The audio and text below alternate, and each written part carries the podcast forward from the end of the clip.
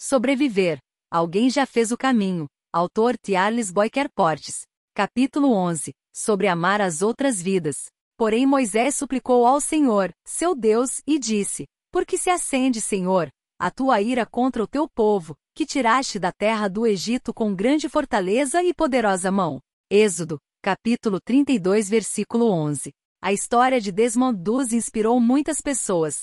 Sua fidelidade aos princípios e firmeza para manter-se em paz com sua consciência diante de Deus pregaram de tal forma que é difícil medir o alcance dos resultados de seu testemunho. Ele salvou dezenas de soldados feridos que haviam sido deixados para trás, pois a companhia já havia batido em retirada durante a guerra. A história é tão emocionante e forte, que a ficção não suportou compartilhar toda a realidade, disse Mariane Morizava, para a revista Veja de 3 de fevereiro de 2017.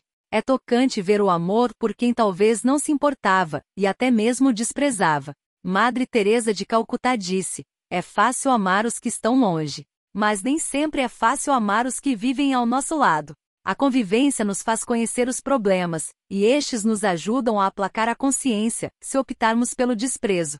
Dificilmente não sofremos. Com o comportamento ou as escolhas de alguém, e também é importante dizer que dificilmente não fazemos outra pessoa sofrer. A vida em comunidade não está isenta de decepções, e mesmo diante de circunstâncias adversas, amar é um dom celestial. Moisés tinha todos os motivos para se livrar do povo, não faltavam razões para aceitar a proposta de destruição em massa. Êxodo, capítulo 32, versículo 10. Noite sem dormir, reclamações intermináveis e acusações injustas. A lista não era pequena, e a dureza do povo era reconhecida por Deus. Êxodo, capítulo 32, versículo 9. Por muito menos, nos dias de hoje, já vimos a toalha ser jogada e o assunto ser dado por encerrado. Pessoas como Dus, Madre Teresa e Moisés nos ensinam a grande lição de que é possível amar mesmo que os outros não nos entreguem motivos para isso. Número 1.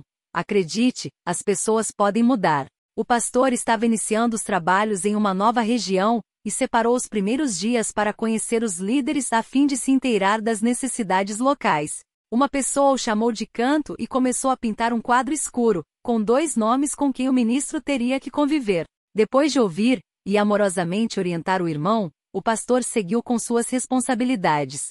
O tempo passou e revelou que, de fato, ambas as pessoas tinham um temperamento difícil, entretanto, também evidenciou qualidades extraordinárias.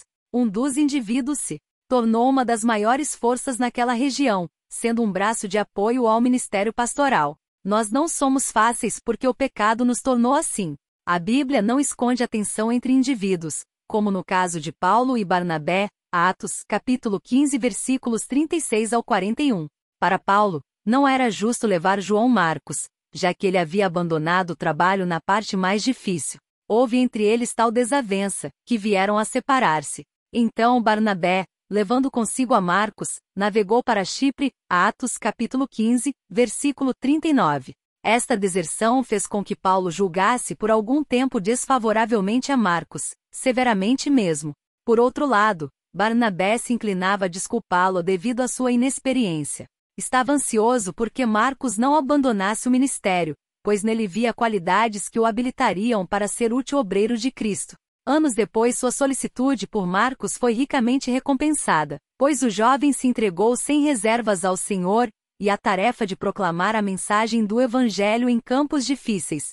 Sob a bênção de Deus e a sábia orientação de Barnabé, ele se tornou um valoroso obreiro. Paulo se reconciliou mais tarde com Marcos, recebendo-o como colaborador. Recomendou-o também aos Colossenses, como cooperador no reino de Deus, e como tendo para ele sido consolação. Colossense, capítulo 4, versículo 11. Não muito, Tempo antes de sua morte, Paulo tornou a falar de Marcos como lhe sendo muito útil para o ministério, segundo Timóteo, capítulo 4, versículo 11.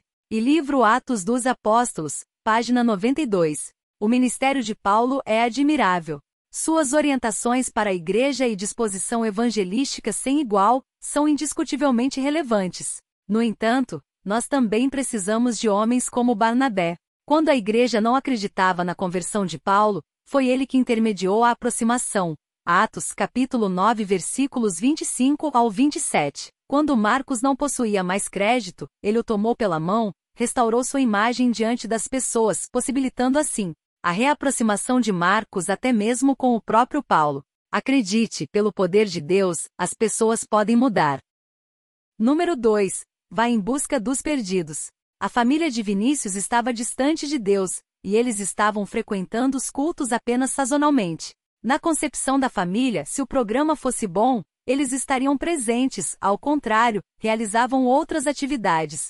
Vinícius era membro da classe dos juvenis quando a professora notou suas frequentes ausências. Chamou alguns amigos do menino, e eles fizeram uma visita. O combinado era simplesmente dizer que estavam com saudades, mas essa pequena ação mudou o curso da vida dessa família, que hoje está firme na igreja.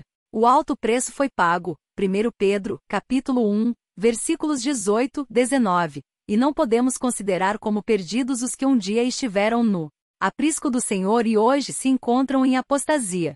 Deus espera que busquemos os afastados. Tiago, capítulo 5, versículos 19, 20. Jesus, nosso maior exemplo, mostrou que seu amor por Pedro não foi abalado pela negação dele. João, capítulo 21, versículos 15 ao 17. Em um encontro pessoal, Jesus buscou tocar o coração do transgressor, pois desejava vê-lo restaurado. A maneira de o Salvador proceder para com Pedro encerrava uma lição para ele e para seus irmãos. Ensinava-lhes a tratar o transgressor com paciência, simpatia e amor pleno de perdão. Embora Pedro houvesse negado a seu Senhor, o amor que ele lhe tinha nunca esmoreceu. Amor assim deve o subpastor sentir pelas ovelhas e cordeiros confiados ao seu cuidado.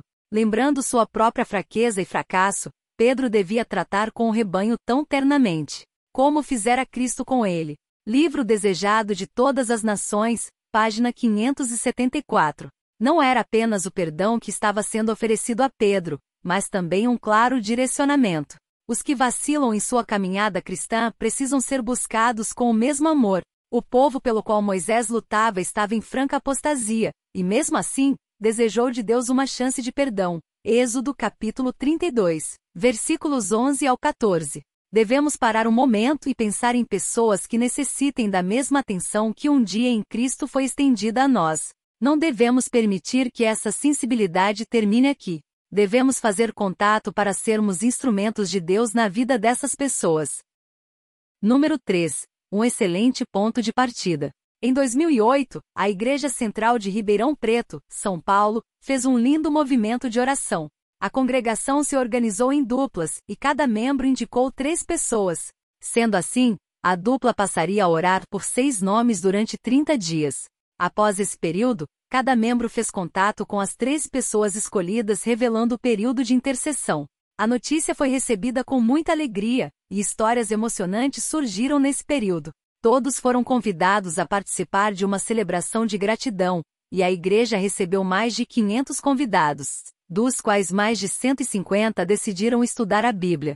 Antes de tudo, recomendo que se façam súplicas, orações, intercessões. 1 Timóteo capítulo 2 versículos 1 e 2. Se você tiver dúvidas por onde iniciar, comece com a oração. Se não tiver dúvidas, também comece com a oração. A oração não atinge apenas as vidas das pessoas pela quais estamos orando, mas toca também a nós, os intercessores. A oração sincera move o coração de Deus. Qual foi o resultado da oração feita por Moisés? Então, se arrependeu o Senhor do mal que dissera havia de fazer ao povo. Êxodo, capítulo 32, versículo 14. Intercedendo Moisés por Israel, desapareceu-lhe a timidez ante seu profundo interesse e amor por aqueles, em favor dos quais havia sido nas mãos de Deus, o meio para se fazerem tão grandes coisas. O Senhor ouviu-lhe os rogos, e atendeu a sua abnegada oração. Deus havia provado seu servo, provara-lhe a fidelidade e o amor por aquele povo ingrato e propenso ao erro, e nobremente resistir a Moisés à prova. Seu interesse por Israel não se originara em qualquer intuito egoísta. A prosperidade do povo escolhido de Deus era-lhe mais valiosa do que a honra pessoal, mais apreciada do que o privilégio de tornar-se o pai de uma poderosa nação. Livro Patriarcas e Profetas, página 226. Claro que movimentos de oração podem ser feitos. Existem excelentes ideias a serem colocadas em prática, Mas nós não precisamos esperar uma grande ação para começarmos a agir como intercessores. Hoje mesmo, na igreja, no ambiente de trabalho, em casa e em outros lugares, nossas preces em favor de alguém podem ser elevadas a Deus. Que experimentemos as bênçãos de orar por alguém, dando espaço para vermos o mover das mãos de Deus em nós e através de nós. Conclusão: Devemos amar as pessoas. A identidade do seguidor de Cristo passa pela manifestação desse sentimento em favor dos outros. João capítulo 13, versículo 35. Devemos ir em busca dos que deixaram um espaço vazio não só na igreja, mas também no coração da família de Cristo. Como aconteceu com Moisés, talvez o caído seja justamente quem um dia nos afligiu ou magoou. Amar quem nos ama é simples. Mateus capítulo 5 versículos 46 e 47. Mas o desafio desse tema, proposto pelo Evangelho, está sintetizado no apelo de Jesus. Amai os vossos inimigos e orai pelos que vos perseguem. Mateus capítulo 5, versículo 44. Corações podem demorar para mudar. Às vezes, nós já estamos há muito tempo praticando essa proposta divina, mas não podemos esquecer que uma vida de oração também muda o coração do intercessor. Simplesmente devemos amar, como ele nos amou. O próximo tema, vamos falar sobre uma vida dirigida por Deus. Reserve um tempinho e ouça. Deus te abençoe. Até lá!